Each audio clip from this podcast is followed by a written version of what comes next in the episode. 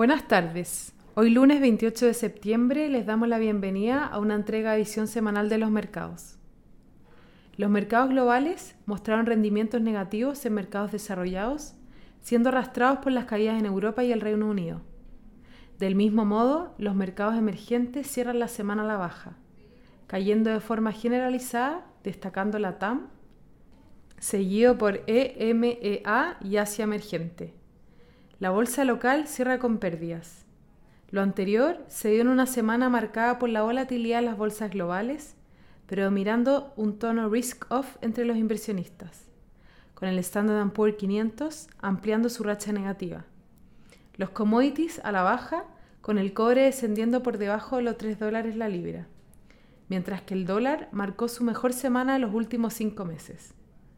En Estados Unidos, la incertidumbre predomina con respecto a la aprobación de un nuevo paquete de estímulos, el que según el testimonio de Powell ante el Congreso sería fundamental para sostener la recuperación en la actividad económica.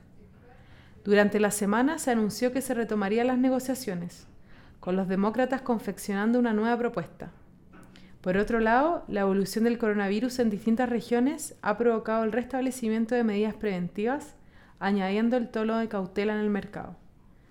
Para esta semana, los principales eventos económicos sobre los que se centrará la atención de los inversionistas incluyen los datos de empleo, siendo publicada la tasa de desempleo en Estados Unidos, Europa y Chile. En Estados Unidos se estima que la tasa de desempleo de septiembre descienda hasta un 8,2%. En Europa, la tasa de empleo de agosto se proyecta que registre un leve aumento con respecto al dato anterior, alcanzando un 8,1%. Al igual que en la Unión Europea, el dato a nivel local se espera que se ubique por sobre el mes anterior en 13,5%. Muchas gracias por habernos escuchado el día de hoy. Los esperamos el próximo lunes en una próxima edición.